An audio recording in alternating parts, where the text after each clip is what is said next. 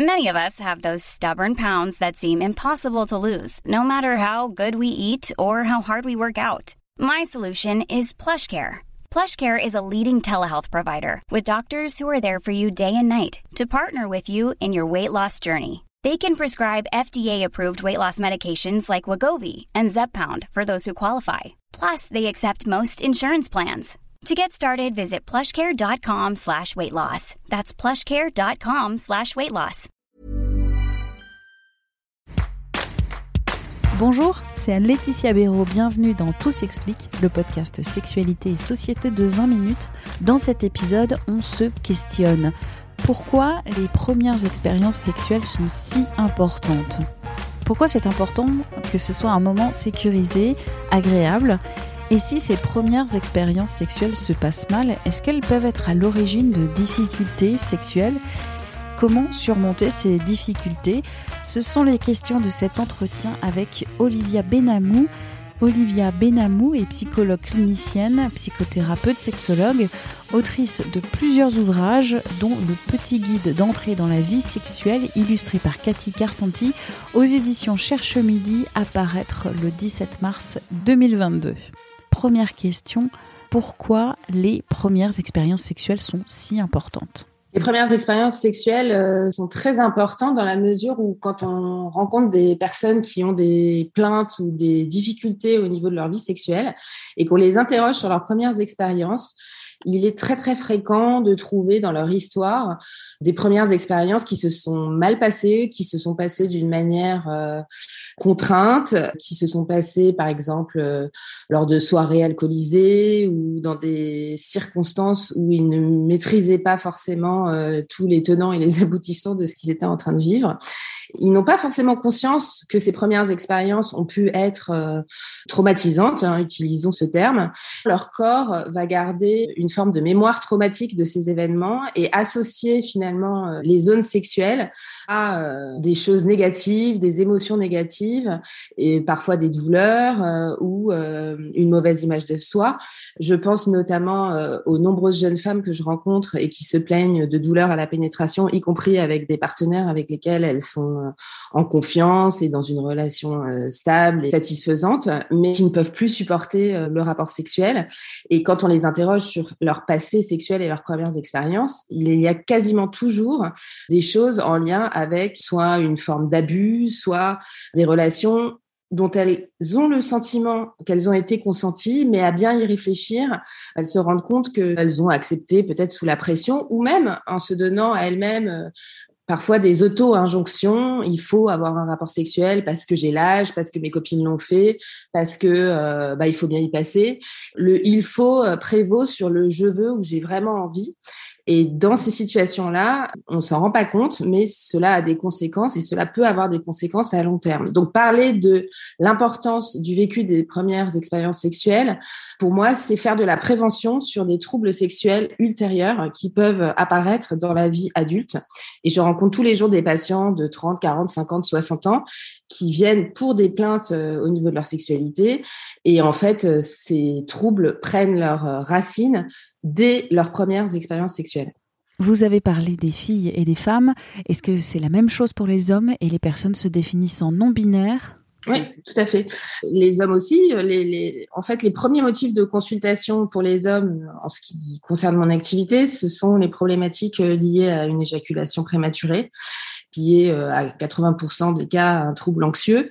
Et très souvent, c'est associé à des premières expériences sexuelles dans lesquelles euh, ils se sont pas sentis à l'aise, ils se sont sentis sous contrainte également, parce qu'il n'y a pas que les femmes qui peuvent être contraintes à des rapports sexuels. Ils peuvent euh, avoir été très émus, donc avoir une éjaculation qui arrive bien avant qu'ils ne le souhaitent, étant donné qu'ils ont par ailleurs intériorisé des modèles de performance sexuelle, on va dire, ils se jugent insatisfaisants et ils vont quelque part enregistrer l'idée qu'ils ne sont pas compétents sexuellement et anticiper de manière anxieuse et négative la suite de leur rapport sexuel. Il faut aussi dire que ce type de difficulté peut être aggravé par un partenaire ou une partenaire qui va se montrer euh, peu compréhensif, peu bienveillant, qui va faire des reproches, ou au contraire, ces, difficultés vont être complètement minorées et disparaître progressivement et naturellement si euh, on a la chance d'avoir un ou une partenaire euh, justement compréhensif et qui ne se focalise pas sur ce symptôme ou n'en fait pas un enjeu dans la relation sexuelle et affective. Vous avez parlé de ces premières fois où l'on a un rapport sexuel, mais que en y repensant, on a l'impression qu'on ne voulait pas vraiment, qu'on n'était pas très à l'aise, qu'on n'a pas vraiment consenti au sexe. Une zone grise dans le consentement pourquoi il est parfois si difficile de poser un cadre, des limites dans la sexualité, surtout lors des premiers rapports sexuels? La sexualité dépasse largement euh, les questions euh, d'anatomie et de rapprochement euh, de zones génitales. En fait, la sexualité met en jeu une dimension affective profonde. Et lorsqu'on est un petit peu fragile psychologiquement ou qu'on a des antécédents familiaux compliqués, conflictuels, on a grandi dans la violence, on a manqué d'affection, on peut avoir l'idée que toutes les relations euh, affectives peuvent se passer sur ce mode-là, c'est-à-dire euh, de la tension, de la violence et du manque affectif, ou bien on peut être au contraire euh, très très dépendant de la relation à l'autre et se mettre dans des situations sans en avoir conscience dans lesquelles on est sous emprise de l'autre et on donne à l'autre un énorme pouvoir sur soi en acceptant de s'adapter à tous ses désirs, à toutes ses demandes, y compris lorsque qu'on n'en a pas envie. Et quand cela rejoint euh, le domaine de la sexualité, c'est très problématique parce que euh, avoir un rapport sexuel euh, dont on ne veut pas au fond, mais qu'on n'est pas capable de refuser parce qu'on pense que c'est ce qui va mettre un terme à la relation avec un ou une partenaire, eh bien, ça a des conséquences pour soi. Mais c'est c'est vrai que c'est un apprentissage et que c'est assez compliqué. Euh, en tout cas, il faut du temps et vivre des expériences pour apprendre à se connaître, apprendre à poser des limites dans la relation à l'autre. Mais pour pouvoir poser des limites dans la relation à l'autre, il faut savoir aussi ce dont on a besoin, ce qu'on aime, ce que l'on recherche dans la relation à l'autre en fait. Et très souvent, je travaille donc beaucoup auprès de la population étudiante entre 18 et 30 ans, on n'a pas encore suffisamment d'expérience pour savoir exactement ce qu'on veut et on apprend en vivant des expériences. Donc j'essaye aussi de dédramatiser euh, parce que parfois on vit des expériences plus ou moins agréables. Il faut pas non plus se dire que c'est la catastrophe et que euh, toutes nos relations affectives et sexuelles seront euh, épouvantable, etc. Mais je pense qu'il faut tirer des leçons de ce qu'on et que cela contribue à une réflexion plus globale sur bah, qui je suis, de quoi j'ai envie, comment ma façon de me positionner dans la relation à l'autre va induire de sa part telle ou telle réaction, comment parfois euh, il va y avoir des malentendus liés au fait que je n'ose pas dire ce que je souhaite ou ce que je refuse et nous mettre dans des situations euh, délicates.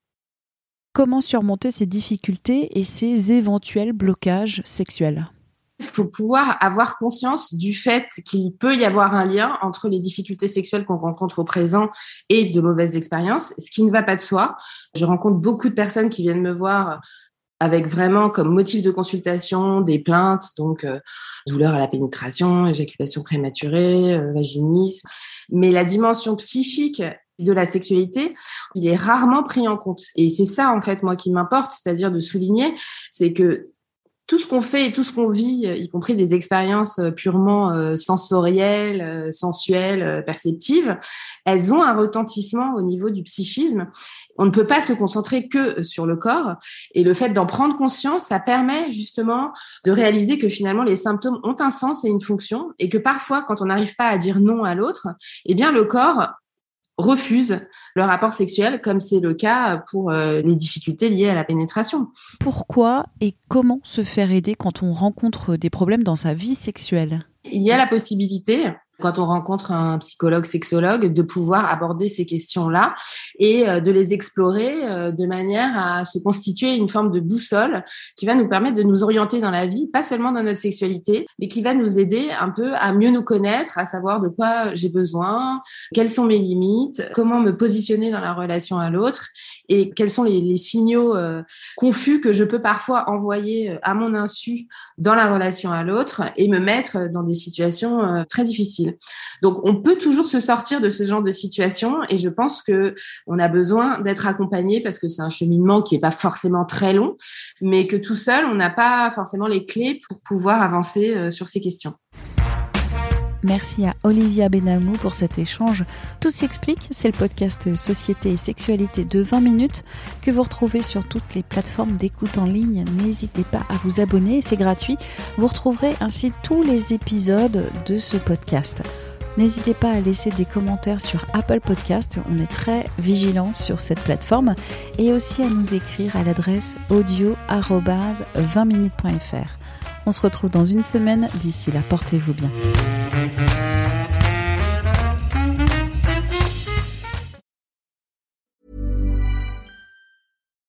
Flexibility is great. That's why there's yoga. Flexibility for your insurance coverage is great too. That's why there's United Healthcare Insurance Plans. Underwritten by Golden Rule Insurance Company, United Healthcare Insurance Plans offer flexible, budget friendly coverage for medical, vision, dental, and more. One of these plans may be right for you if you're, say, between jobs, coming off your parents' plan, turning a side hustle into a full hustle, or even missed open enrollment. Want more flexibility? Find out more about United Healthcare Insurance Plans at uh1.com.